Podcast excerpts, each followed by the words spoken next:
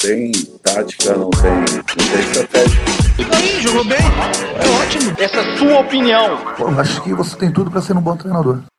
Fala galera, aqui é o Gabriel e estamos iniciando mais um episódio do Sem Tática. Eu meu mano já, fala já. Salve galera, beleza? Hoje a gente vai falar um pouco aí da Copa América, né? Aquela vergonha que aconteceu no Maracanã ontem. Hoje a gente tá gravando é dia 11, né? Um domingo, é, dia posterior aí, todo mundo de ressaca depois de perder pra Argentina em casa.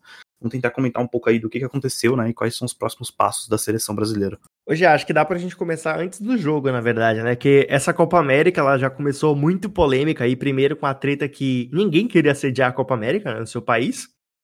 Aí foi lá o Brasil bonitão, trocou e-mail ali, 10 minutos de conversa, trouxe a Copa América pra cá. E depois a gente teve mais uma polêmica, que era a galera que é brasileira e torce pra Argentina, né, cara? É, para começar falando da realização da Copa América aí, todo mundo sabe que o, o que passa o Brasil, né? E aí tinha toda uma questão do tipo assim, a gente já tem futebol aqui, nós já recebemos clubes do exterior aqui para jogar Libertadores, por exemplo, por que, que nós não poderíamos receber as seleções, né? Uh, e daí isso é uma discussão que, enfim, leva muito tempo, e é basicamente da questão da normalização, né? Quanto mais nós normalizamos um cenário que não é normal, que é o cenário que nós vemos da pandemia, é, mais se cria nas pessoas a, a, sensação de segurança, de que tá tudo bem e de que você pode continuar vivendo a sua vida normalmente, né? E aí teve aquela briga, principalmente, é engraçado, teve um episódio muito bom dessa briga da Copa América, né? Porque inicialmente ela era para ser de sede dupla, então você ia ser, ela ia ser disputada na Argentina e na Colômbia. Daí a Colômbia, porque ela tá com problemas políticos, é, de, de, assim, de briga campal, né? Se você vê os, os episódios da Colômbia aí dos últimos dois meses, você vai ver que tem briga campal lá. Tem, o Atlético Mineiro foi jogar na Colômbia, inclusive, e os jogadores tiveram que parar várias vezes porque eles estavam sofrendo com o efeito do, do gás lacrimogênio que a polícia estava jogando nos manifestantes, né? Ao redor do estádio. Então você vê que a coisa na Colômbia não estava fácil. Colômbia desistiu de sediar, então, por causa disso. E aí a Argentina não quis segurar a bomba sozinha, né? Obviamente, porque ela também tá com problemas da, da pandemia no mesmo nível do Brasil. E também falou que não ia sediar. E aí, como o Gabriel falou, a gente topou sediar. Sendo que, assim, se fosse só por questões de, de índice de Covid, etc., realmente o Brasil não poderia sediar, mas a gente também não poderia ter jogo, né? Então acaba ficando muito. Ficava, assim. Tem tantos argumentos prós quanto contra, né? Só que tem um fato interessante. Se você puxar uh, o número de gols da Copa América, você provavelmente vai ver que tem bem menos gols do que casos de Covid de pessoas infectadas, né? Então, pelo menos uma coisa que as pessoas falaram desde o começo, que era um evento seguro, que ninguém ia pegar Covid, que o índice de contaminação é baixo, isso daí não se provou verdade, né? Muitas pessoas pegaram Covid, muitos jogadores pegaram Covid, talvez não de cruzado, né? Então, tipo, ah, eu peguei Covid e passei para outro jogador depois, do, do outro time, mas muita gente teve Covid em várias delegações, como por exemplo da Venezuela. Não, é, aí foi complicado, mas assim, eu, eu lembro que na internet ali a percepção era de 50 a 50, né, cara? Tinha 50% da galera querendo contra, e aí os argumentos eram bem nesse nível aí que tu levantou, né? Tipo, a galera falava assim: ah, não pode ter Copa América, mas tudo bem ter Brasileirão. Enfim, né? Também acho que não, não cabe a gente entrar aqui no mérito da discussão. O que eu sei é que deu muita treta nisso daí, e assim, na, sei lá, acho que ficou. Mesmo quando já tava tendo jogo, ainda rolava uma conversa ali forte, né? Antes da galera realmente aceitar que vai, que vai ter Copa América mesmo. Falando assim, tipo, vamos cancelar essa Copa aí, tem que ter coisa de Copa nenhuma aqui, não sei o quê. E aí, né, a, uma coisa também que cooperou muito é que a Globo, que é a emissora de televisão mais forte e tudo mais, e que geralmente pega ali tudo que é da seleção para transmitir, etc., ela não tinha o contrato do campeonato, né, cara? Então ela fez uma campanha pesadíssima ali contra e tudo mais. Então foi, foi um negócio bem polêmico. É, eu acho que o fato da Globo não ter os direitos de, de transmissão, eles acabaram ajudando para não criar, talvez, a imagem de, de, de, um, de normalidade como se tem, por exemplo, com o Brasileirão, né? Porque o Brasileirão acontece aí normalmente, e você não vê você não vê muitos questionamentos a respeito do Brasileirão, né? Isso desde o ano passado, já, desde que ele voltou a ter jogo, você não vê muitos problemas. Mas, por exemplo, a Copa América, a Globo não ia transmitir, porque para ela não valia a pena transmitir, né? Uh, ela já tinha transmitido a última Copa América, que também tinha sido no Brasil, e os índices de audiência eram índices ruins, né? Eles não eram bons assim. Claro, via de regra, eles eram bons, porque geralmente acontece. A Globo não perdeu liderança de audiência em momento algum, mas não traz aquele, aquele fator novo. Às vezes tinha menos audiência do que os jogos do Brasileirão, entende? E aí ela não quis pegar, não quis pagar de novo, né, para ter um esse contrato aí que não é tão bom assim. E preferiu o quê? Transmitir a Eurocopa, que ia acontecer no mesmo período, os jogos quase sempre ali em horários mais ou menos próximos, né? Então, Uh, os jogos da Copa América aconteciam à noite, durante o dia tinha Eurocopa, e aí, para não ter uma grade toda de futebol, ela ficou só com a Eurocopa, que, querendo ou não, é, isso daí é até um, um problema que tem. É, a Eurocopa ela tinha muito mais cara de um, um torneio normal do que a, do que a Copa América, né, cara? Então, quem viu os jogos da Eurocopa vai ver que o, o clima dos jogos era um clima muito mais de, de festividade, de, sabe, de, de alegria, porque tinha torcida, enfim, tinha todo aquele clima já de quase clima de Copa do Mundo, né? A Copa América não, a Copa América tinha uma estética meio zoada porque não tinha torcida, então você ouvia toda hora os gritos, é, não era na Globo, né? Então, é, para algumas pessoas ainda é estranho ver o jogo no SPT, a, a, o estilo de narração é diferente, o estilo de comentário é diferente, aí você entrar no mérito se é bom ou ruim, tá? Só que é diferente de fato. Então, a, a Copa América, ela de fato, ela foi perdendo muita força, né, ao longo do, de toda essa história de vai realizar, não vai realizar, e também dos jogos. Eu, particularmente, não vi muitos jogos da Copa América. Eu vi alguns do Brasil, alguns da Argentina também. E os jogos que eu vi, eu senti muito essa estética de tipo, ah, a gente tá jogando aqui e tal, mas aquele negócio meio, cara, meio esquisito. Não várzea, mas é meio esquisito, porque não tem torcida, enfim. Ah, mano, eu acho que um, um ponto importante que você tocou aí é que, tipo, a galera prefere, por exemplo, ver um jogo do Brasileirão que ver um jogo da Copa América. Assim, cara, eu, sinceramente, hoje me enquadro nesse grupo aí eu me divirto bem mais assistindo um, um campeonato aqui de, de importância nacional do que a Copa América, cara, sinceramente. É, não acho muito. Assim, ontem, por exemplo, eu assisti a final, óbvio, torci pra caramba, gritei muito naquele gol impedido do Richarlison. Falei que o juiz estava roubando a gente, mesmo Richarlison estando 10 metros à frente do marcador. Mas eu acho que foi o primeiro jogo assim que eu assisti que eu dei alguma emoção pro jogo, né? Os outros jogos do Brasil que eu vi, assim, achei bem ah, legal. Diferente, por exemplo, de alguns jogos do, do Brasil aqui que eu me empolgo assistindo, né? Por exemplo, a gente teve um Fortaleza. Se não me engano, agora tá na dúvida se foi Fortaleza e Braga ou se foi Fortaleza e Atlético Paranaense. Foi um jogão, foi um jogo bom de assistir. A gente teve ontem, por exemplo, um Palmeiras e Santos que chama bem mais a atenção pra gente querer assistir, que eu acho que foi 3x1 pro Palmeiras. 3x2 Palmeiras, na verdade, né, já? Foi 3x2 Palmeiras, não foi? Isso aí mesmo, isso mesmo. Então, assim, eu pessoalmente hoje, mesmo, não tô nem falando de ser o meu time jogando, falando de ser outro time mesmo, em termos técnicos, e olha que o Brasileirão não é, né, o Brasileirão, Copa do Brasil, etc., não é o auge, assim, da, do, do, em termos técnicos, mas eu hoje prefiro assistir, cara, um, uma coisa ali de futebol nacional do que a Copa América, tá? Inclusive a própria Libertadores, assim, até me desculpem, né, a galera que gosta muito de Libertadores e tal, eu começo a gostar ali mais quando chega no mata-mata mesmo, a, a fase de grupos no geral, eu assisto mais por ser o meu time jogando e tal, ou porque eu tenho que produzir algum tipo de conteúdo ou entender alguma coisa sobre algum time do que necessariamente porque eu acho, é, em termos de entretenimento, atrativo, tá ligado? É, uma coisa que eu acho que joga muito contra a Copa América é que ela acontece com uma frequência até que muito alta, né, cara? Vamos lá, são sempre as mesmas seleções, porque aqui no continente não tem muitas seleções para serem jogadas. E o, a fase de grupo regulamento é muito esquisito, tipo, são dois grupos com cinco, e aí quatro passam, sabe? Não parece um negócio, não parece muito competitivo. E aí, como ela já aconteceu em 2019, né? Então você não tem aquele negócio tipo, ah, vamos lá, aquela escassez, né, do produto. O produto não é escasso, tá sempre ali rolando. Não é um produto de alto nível, não é um produto muito bom, muito bem trabalhado. Você não vê muitas artes por aí, você não vê um grande engajamento nas redes sociais. Então eu acho que ele vai acabar, ele vai perdendo muito brilho, né, cara? E a Comebol também não parece fazer muita coisa para melhorar isso, ela não parece muito interessada. Eu acho que ela podia começar tentando reduzir o número de edições, né? Porque não faz sentido você ter uma, edição, uma Copa América a cada dois anos. Porra de Copa América é essa, tá ligado? E aí tem uma coisa interessante do Brasileirão, né? Que é o seguinte, que, querendo ou não, mesmo que não seja o seu time jogando, por exemplo, ah, é, você torce pro Flamengo, não era Flamengo jogando, mas as coisas que acontecem no Brasileirão, elas afetam diretamente o Flamengo, né? Porque se o Palmeiras ganha, ele fica mais pontos à frente do Flamengo na disputa. Se outro time ganha, também dificulta pro Flamengo. É, ah, tá vendo um cara que vai jogar com o Flamengo semana que vem. Então, como o brasileiro, o brasileiro em geral, né, eu acho, ele gosta muito mais de torcer, ele é muito mais clubista, né, do que do esporte em si, é, pelo menos a percepção que eu tenho, é, acaba que para eles, é, é pro, pro torcedor no geral, é muito mais legal você ver aquelas coisas que estão ali no seu dia a dia muito próximas e que afetam o time que você gosta, a agremiação que você gosta, do que ver uma coisa do Brasil, que querendo ou não, o único impacto que tem na vida do brasileiro é porque tira jogadores, né, dos clubes que estão aqui no Brasil. Então o Gabigol, em vez de estar jogando pelo Flamengo, ele estava lá entregando o Gatorade pro Richardson na Copa América, entendeu? É, cara, eu, eu acho que tem disso também, mas, por exemplo, como que a tua percepção do eu não sentir a mesma coisa, por exemplo, pra, sei lá, assistir um Uruguai, sei lá, não sei contra quem o Uruguai jogou mais, sei lá, Uruguai e Argentina, na fase de grupos, por exemplo. Você acha que é só pela questão da competi competitividade? Porque, de fato, uma coisa que me incomoda na Copa América é a gente ter poucos times jogando. Isso é uma das coisas que tira a minha, a minha vontade de assistir, tá ligado?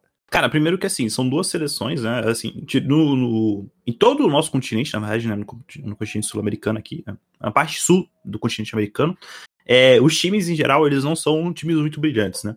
Eles, tirando o Messi, o Neymar, o Soares, não existem muitas estrelas da Europa que jogam aqui. Não é, por exemplo, como é na, na Eurocopa, né? E aí os times aqui, as seleções, elas não são também muito brilhantes, elas não são muito interessantes de se ver. Querendo ou não, é um jogo muito mais brigado, é um jogo muito mais físico. É um jogo muito mais de disputa do que de bola, assim, de espaço, mesmo física, do que de questão tática, questões técnicas. E daí, isso, por exemplo, eu acho que já tira muito de uma pessoa para assistir. Porque pensa o seguinte: você. Se o seu time está jogando desse jeito, né? Disputando muito mais fisicamente do que tecnicamente, já é ruim para você assistir. Mas você assiste ainda assim porque. Por amor, cara. Por, amor à camisa. Agora, se é uma seleção A contra a seleção B, jogando desse jeito, já.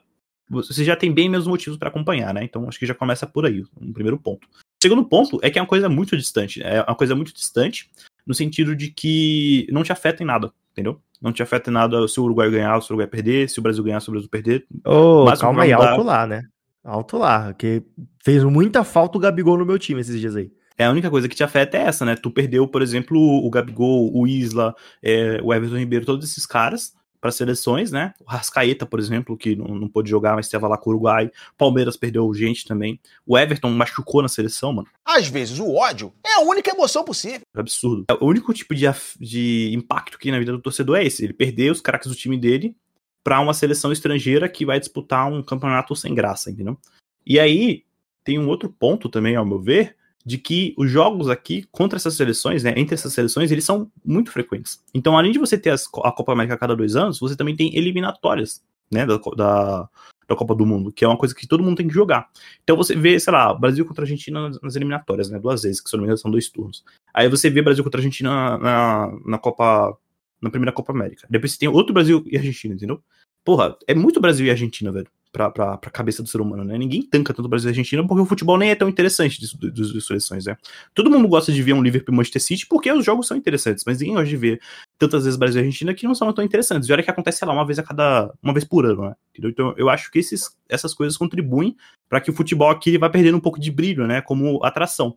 Porque tem uma coisa bem interessante de se olhar, é que quando o clube tá indo mal na tabela, os jogos desse clube vão perdendo muita audiência, né? Porque a torcida vai deixando de acompanhar. Porque vai perdendo interesse, cara. Entendeu? Porque não gosta do esporte pelo esporte, gosta do esporte pela gremiação. Se a gremiação tá mal, por fala, que você vai Fala isso pra torcida do Corinthians, cara. pra torcida do Corinthians, fala isso. É o seguinte, Timão perde de novo, mas isso não é novidade. Cara, os jogos do Corinthians, se você comparar agora a audiência com de uns anos atrás, tem caído. Não, não, eu tava zoando mais pela questão de que o Corinthians não ganha nada há muito tempo, nem compete, tá ligado? E isso daí é uma coisa, eu acho que é bem, bem assim, de nós, né, dos brasileiros, que tem uma galera que é muito apaixonada mesmo, mas essa galera, obviamente, não é a maioria. E no geral, o esporte, ele é muito mais pela aquela bandeira, né? É, cara, eu acho que, assim, para talvez um último ponto que eu queria colocar na mesa sobre essa parte, é, não tenho certeza, tá? Mas só dando aqui um achismo, eu acho que uma coisa que ajudaria a Copa América a ficar mais legal seria algo mais ou menos assim. Primeiro, é, o jogo da seleção não desfalcar time. Isso é uma coisa que me deixa muito puto.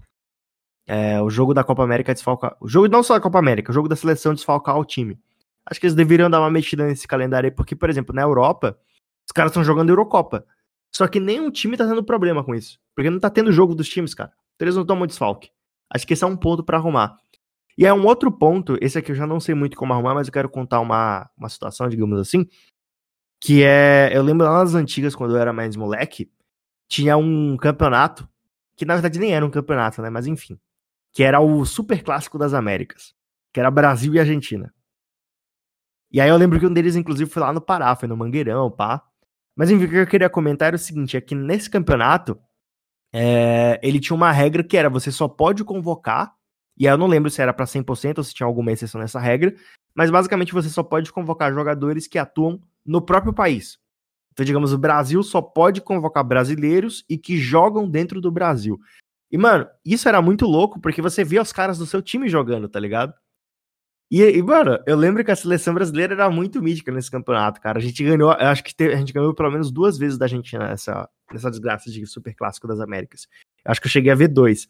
Mas eu achava isso massa porque você tinha os jogadores do seu time jogando, tá ligado? Isso dá toda uma empolgação a mais ali para você torcer. É, as últimas três edições que tiveram disso daí, nós levamos todas, né? 2011, 12 e 14, eu tô vendo aqui na Wikipedia. É engra... Esse super clássico, ele é engraçado porque ele gera muitos memes, né? Até hoje tem muita gente, por exemplo, tem foto, sei lá, do Lucas Lima com a camisa 10 da seleção brasileira, né? Eu não sei porque que o Lucas Lima sumiu da seleção brasileira. Pô, mas era da hora, tá ligado? E aí eu acho então que são dois pontos. Porque, por exemplo, hoje, se você parar pra pensar aqui na seleção brasileira, é, o Emerson, por exemplo, eu duvido muito que os brasileiros, pelo menos, saibam quem ele é o Emerson que foi convocado, que inclusive para mim jogou muito bem quando entrou, né? Pena que não, não colocaram ali ele antes para poder fazer o que ele tava fazendo. Mas é, acaba que tem muitos jogadores ali que estão na seleção que você nem vê jogando assim, cara. Você não acompanha. Porque não só porque eles não jogam no Brasil, mas porque eles talvez não jogam em times atraentes, né? Que você vai chegar a assistir para poder conhecer um pouco mais do futebol do cara e rolar alguma identificação. Por exemplo, o Richarlison, ele joga no Everton. Cara, o quanto do Brasil a gente para para falar, não, vamos acompanhar aqui o Everton, time de meio de tabela da Inglaterra. Entendeu? É, é forçado, cara, é difícil. Aí você pega o Everton Cebolinha, legal, ele jogava no Grêmio, a gente acompanhava o que ele fazia aqui, legal, etc. E aí agora ele foi lá pro Benfica e lá ele não joga nada, mas de novo, ele tá, digamos que ele jogasse muito, ele tá no Benfica, a gente nem acompanha a trajetória do cara mais. Entendeu? Então acho que isso acaba interferindo pra caramba também. É, isso daí é uma coisa, é, assim, esse ponto que você citou dos jogadores que vêm da Europa, né? Que tem pouco contato aqui. E os caras que. E a questão do calendário, velho, de atrapalhar os clubes, acho que são duas coisas que elas constroem muito pra, pela antipatia da seleção, né?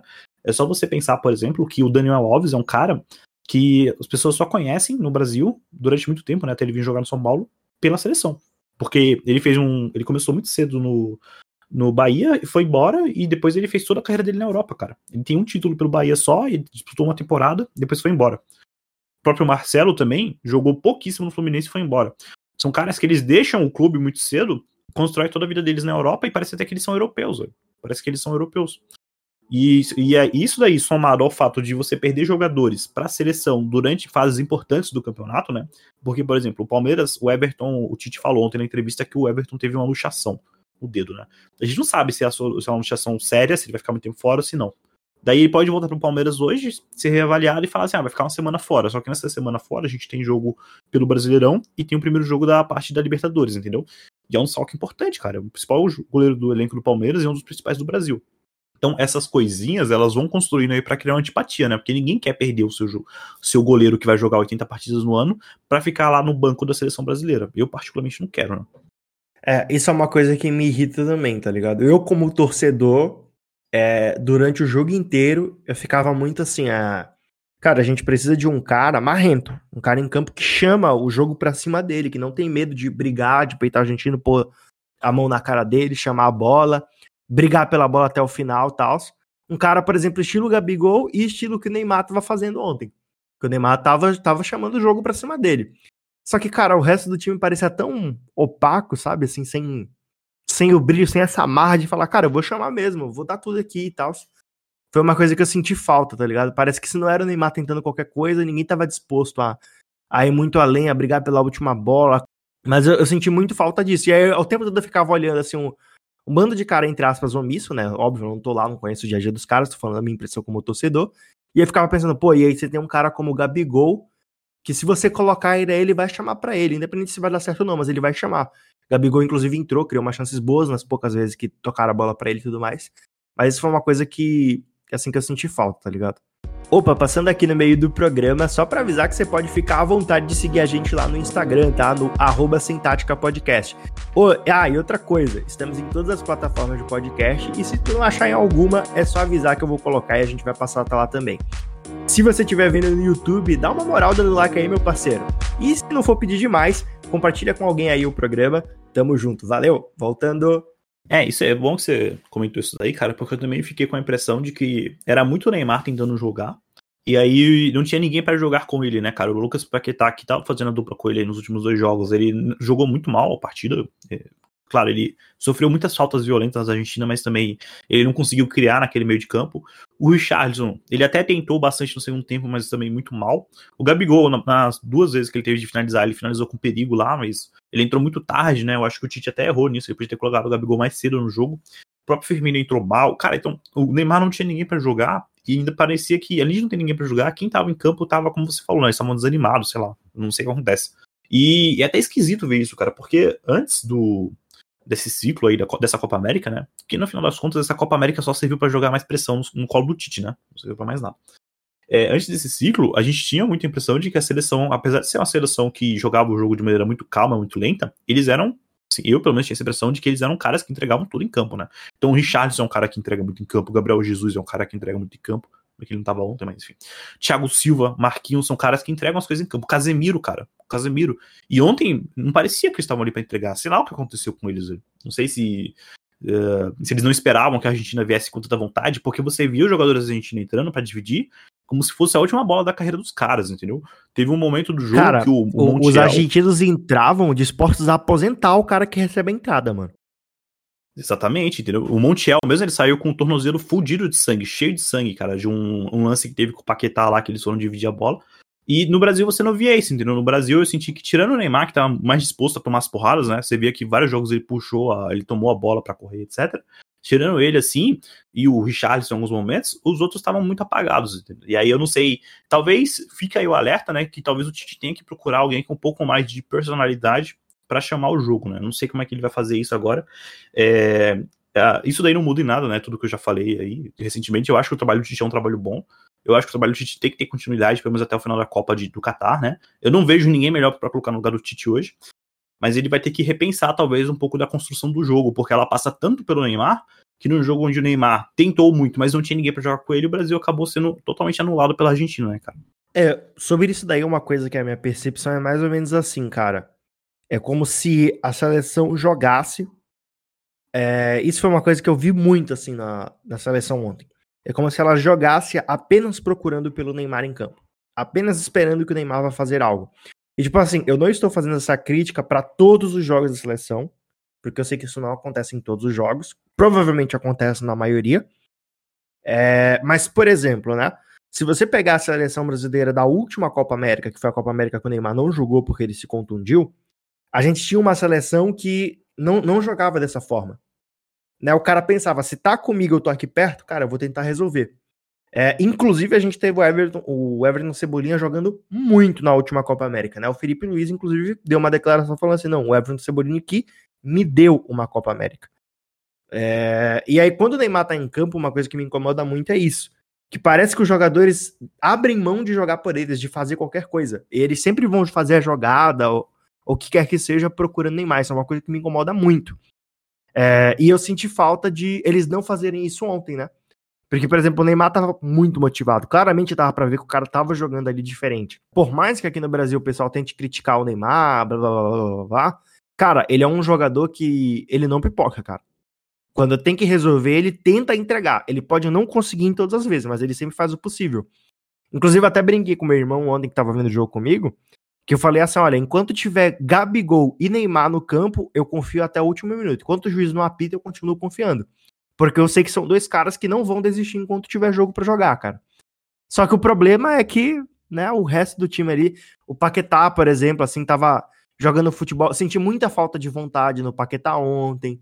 Senti falta de umas conduções de bola do Paquetá. O Paquetá é um jogador que conduz bem a bola. Quando ele faz uma condução centralizada, ele consegue abrir muito bem os jogos para as laterais. Eu vi uma tentativa de passe de abertura pro Paquetá que ele errou o passe feião, assim. Ele, ele, se ele acerta o passe, com certeza provavelmente sairia uma chance muito clara de gol, porque era um passe pro Neymar. Mas assim, é um tipo de jogada característica do Paquetá, que ele vem fazendo muito na França. Ele tentou fazer uma vez o jogo inteiro no jogo do Brasil. Então, assim, cara, de novo, parece que ele tá com medo de tentar chamar a responsabilidade. Outro cara também que teve um futebol muito esquisito. Aí aqui eu não sei dizer o quanto é culpa do Tite, o quanto é culpa do jogador. Porque, por exemplo, o Renan Lodge, quem acompanha ele jogando só pela seleção tem uma impressão sobre o futebol dele. E eu sinto falta do Tite dar pro Renan Lodge a liberdade que ele dava pro Marcelo, porque o Renan Lodge, em termos de ataque, ele é um lateral bom. Ele não é tão bom quanto o Marcelo, mas ele é um bom lateral. É, ele não é tão bom quanto os top 3 melhores do mundo, mas ainda assim ele é um bom lateral esquerdo, principalmente em termos de construção para ataque. É, e principalmente se você tiver se você espetar ele, porque espetando ele é bom, ele é muito rápido, dribla bem. O Fred no meio-campo, cara, aquele Fred que tava jogando ontem, e aí eu não consigo criticar com propriedade os outros jogos do Brasil até aqui, Mas aquele Fred que jogou ontem não é o Fred que joga no meio-campo do Manchester United. Em termos táticos, não é o mesmo Fred. O Fred do Manchester United tem muito mais liberdade para chegar na frente. É um jogador muito mais disposto a dar passe que quebra linha. E o Fred que estava jogando ontem era um Fred muito mais volante de contenção. Eu achei super esquisito o Tite colocar ele daquele jeito. E eu não gostei da gente começar com dois jogadores segurando a contenção, sendo que a gente tem o Casemiro. Cara, o Casemiro joga numa formação no Real Madrid com cinco jogadores focados em atacar. Ele é o único jogador segurando a defesa. Ele não precisa de parceiro para segurar defensivamente. Não importa qual seja o time que esteja contra. Se você colocar um ataque bom para ele, cara, ele vai segurar o suficiente para que você tome três, mas faça cinco. É, eu também achei que o Titi ele fez, ele cometeu alguns erros né, nas escalações, cara. O primeiro, questão do, do centroavante, né? Eu não gostei dele iniciar com o Richardson centralizado, porque o Richardson saía muito da, da, da, referência, e aí isso permitia, por exemplo, que toda hora os zagueiros do, da Argentina eles saíssem, né? Pra ir, por exemplo, pegar quem tava vindo no meio. Então, sei lá, o Paquetá tava caminhando com a bola, tranquilamente, né? Numa boa, entre aspas toda hora você via que o Otamendi, ou outro zagueiro da Argentina, que eu esqueci o nome agora, eles saíssem da. Eles saíssem da linha, eles zagassem a linha, tá ligado? E viessem pra tomar a bola do Paquetá, velho. E, e por que, eles faziam isso? Porque não tinha ninguém para fazer ali a referência com os caras. Então, eles sabiam que se eles saíssem, não ia ter ninguém pra ocupar aquele espaço ali do Brasil. Isso daí foi uma coisa que eu senti muita falta, né? Que o Tite fizesse. Do Renan Lodge, eu também concordo contigo. Eu acho que foi uma opção do Tite, na verdade, para que ele ficasse mais preso uma vez que eles tinham o Di Maria, e ele provavelmente estava com medo de tomar o contra-ataque nas costas do, do Di Maria, né? E aí, enfim, você pode concordar ou não, mas foi uma opção do técnico, eu não concordo, né? Eu acho que daria para deixar o Danilo preso e deixar o Renan Lodge, Renan Lodge mais solto ali pela, pela esquerda. E aí, outro ponto que eu acho que ele errou muito na escalação é o seguinte: como ele colocou o Everton Cebolinha e o Neymar em campo, os dois jogam muito pela esquerda, né? E os dois vão ter a mesma característica, vão puxar sempre pro meio. O Neymar vai construir mais pelo meio e o Everton Cebolinha vai puxar mais pro meio para tentar finalizar. E aí, tipo, quando eles faziam isso, como o Renan Lodge estava preso, ninguém ocupava aquele espaço do corredor da esquerda, velho. Então, o corredor da esquerda do Brasil ficou morto durante muito tempo. Porque todas as jogadas que o Brasil tentava era puxando pro meio para tentar virar pro outro lado, pro lado direito. E aí depois ele até trocou o, o Richarlison com, com o, o, Cebolinha, né, de lado, e aí ele matou de vez o Cebolinha, né, porque o Cebolinha na direita não rendeu nada. Então eu acho que essas, esses pequenos erros aí do Tite, né, sem querer colocar totalmente na conta dele, mas claro, ele tem que ter o, tem a parte dele, né? Desculpa, ele é o treinador, não tem como esconder isso. Eu acho que acabaram minando um pouco do jogo do Brasil, que já se mostrou, como você mesmo disse, pouco coletivo né, nessa Copa América. Acho que o Neymar recebeu muita bola, ele participou muito dos jogos. É, eu não acho errado o Neymar tocar muito na bola, porque ele é o craque do time, mas eu, eu, faltou gente, eu acho, para jogar com ele, né? Como você falou, faltou gente para chamar a responsabilidade e falar assim: ah, vamos, vamos tabelar, Neymar, vamos fazer uma tabela. Que era uma coisa que o Paquetá tava fazendo muito. O Footstats até tinha feito um post, né, antes do jogo da Argentina, mostrando que, por exemplo, o Paquetá e o Neymar, nos jogos que eles estiveram em campo, eles foram os que tiveram mais interações com bola. E ele e a própria página comenta que isso é muito raro, cara, porque geralmente as maiores interações de bola são de jogadores da defesa, não do meio de campo para frente, entendeu? Então eu acho que o Paquetá, não sei se tanto pela marcação da Argentina, né, que tá, aquele meio da Argentina estava muito congestionado, mas ele faltou uh, a ausência dele no jogo, né? A capacidade dele no jogo fez muita falta pro Brasil para fazer essa tabela, fazer esse chama, esse 1-2 com o Neymar, né? Foi pelo menos a impressão que eu fiquei, cara. É, assim, só pra, só pra deixar claro aqui, independente de qualquer coisa, eu não sou a favor da demissão do Tite, tá? Para mim ele é algo que a gente tem de melhor para colocar na seleção. É, eu só não gosto em termos de ideia que é assim, cara, o Tite ele é um técnico muito bom em termos de criar um, um sistema defensivo. Inclusive, na minha opinião, ele é o, o melhor técnico do mundo para fazer isso. Não, não tô falando em jogar defensivo, eu tô falando em criar todo um sistema defensivo. O Tite é um time, Tite consegue construir times que criam um, um sistema defensivo que funciona do ataque até o goleiro. Isso assim é, cara, não conheço, não consigo ver, nem, mundialmente falando, nenhum técnico que tenha um trabalho tão bom quanto o Tite em criar esse tipo de sistema. É, só que aí, tipo, ele é tão bom na defesa que, na minha visão, tá? E aqui é um erro muito mais. uma opinião muito mais filosófica, discordância entre, entre o que eu vejo assim que ele põe em campo nos times dele. Que é, por exemplo, nesse jogo aí, cara, eu não vejo motivo, de novo, de você ter o Casemiro no time e você pôr o segundo volante para apoiar ele, mesmo tendo o Messi no outro lado. Cara, o Messi não vai ter companheiros tão criativos quanto ele na, na, em termos de criação. No máximo, ele tem alguém que, digamos, vai se equiparar a ele em termos de finalizar a jogada, que seria o Di Maria e o Lautaro. Em termos de criação, a Argentina não vai ter mais ninguém para entregar. Você não precisa, digamos assim, respeitar tanto, na minha visão, pelo menos, em termos de criação, um time contra a Argentina. E nem um time aqui em termos de, de continente sul. Cara, isso para mim não faz sentido. Ele se ele liberasse, por exemplo, o Fred pra ficar mais ofensivo, cara, vai pra cima. A gente tem uma trindade defensiva muito forte, com Casemiro, Thiago Silva e Marquinhos. A gente já estaria muito bem nesse sentido. E ao mesmo tempo que os nossos jogadores que a gente tem no resto do time, eles são muito mais jogadores de características ofensivas. Mesmo quando você olha o, o banco do Brasil, a gente não tem jogadores de característica defensiva. Mesmo os laterais, por exemplo, quando você troca, você está trocando um lateral, um tipo de ofensividade por outro tipo de ofensividade, né? A gente tem, por exemplo, o Renan Lodge, que é um lateral muito mais de, de dar aquela espetada ali pela ponta. E aí, sei lá, trocaram ele pelo Emerson, que pelo que eu lembrava, o Emerson era lateral direito. Achei isso até esquisito. Mas o Tite colocou ele para jogar na esquerda. Quando ele jogou na esquerda, ele jogou muito mais ali o que o Felipe Luiz faz no Flamengo, né? Lateral ali mais construtor. Ele não construía pelo meio, como o, Felipe, o Rogério Ceni costuma pôr, costumava, né? costumava, costumava pôr o Felipe Luiz no Flamengo.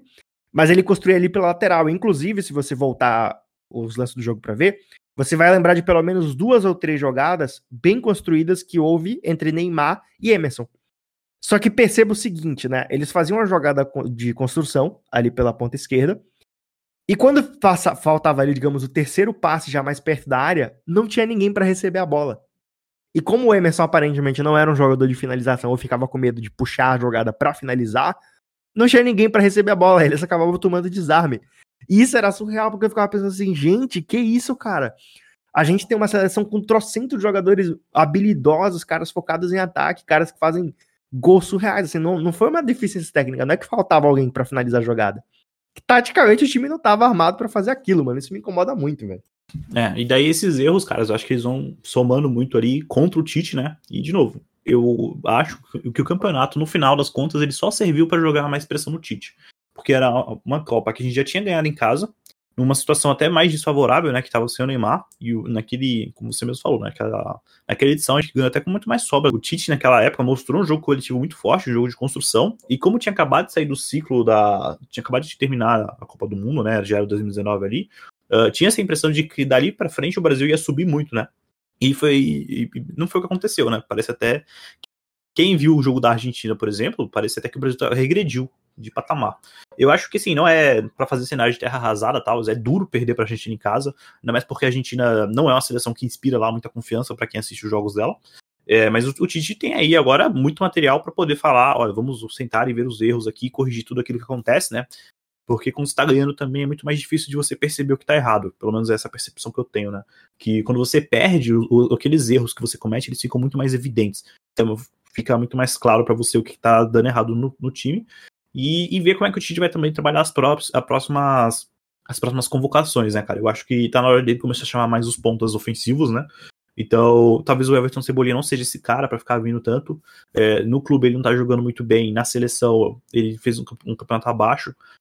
Acho que tá na hora dele começar, o Tite começar a abrir espaço aí pros caras como o Vinícius Júnior. Não sei se o Douglas Costa vai se recuperar, mas enfim, o próprio Malcolm, que infelizmente tá no Zenit, né? Mas dependendo da condição física dele, talvez seja uma boa pro Brasil.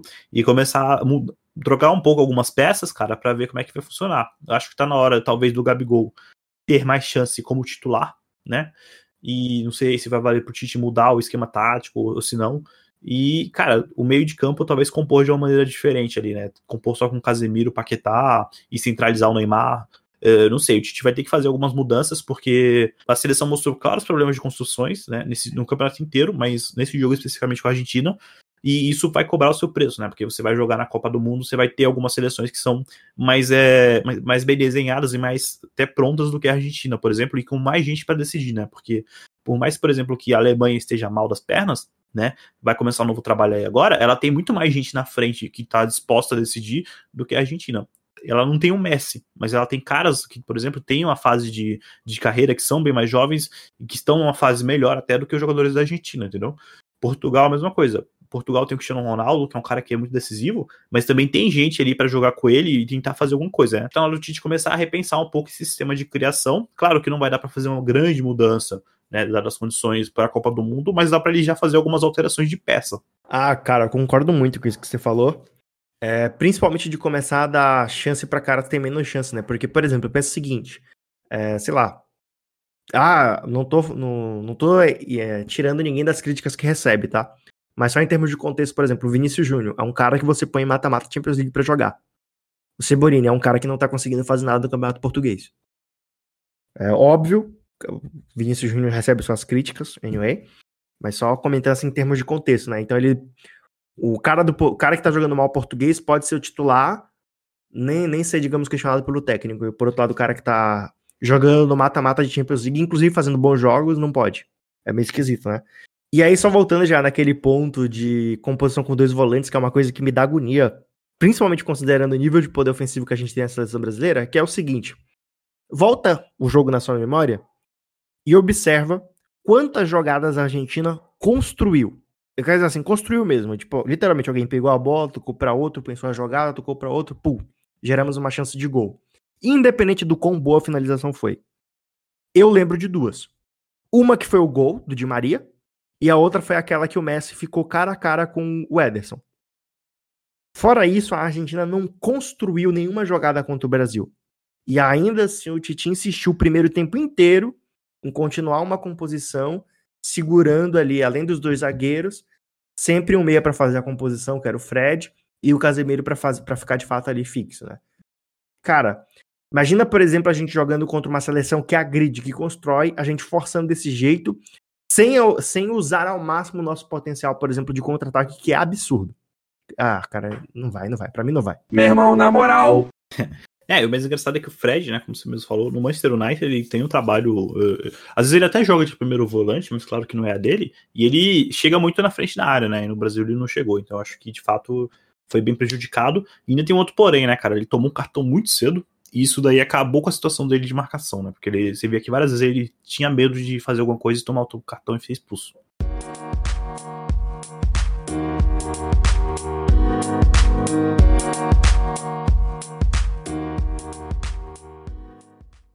Hoje há um outro tópico aí para comentar, que é que eu até te, eu até te mandei uma mensagem perguntando por que, que o Edson que tava jogando, né? N não sei você, mas eu particularmente confio zero no Edson, cara. Caralho! Por mais que ele tenha feito ontem umas duas defesas ali que eu gritei pra caramba, né? Que ele fez cara a cara, uma delas com, na frente do Messi.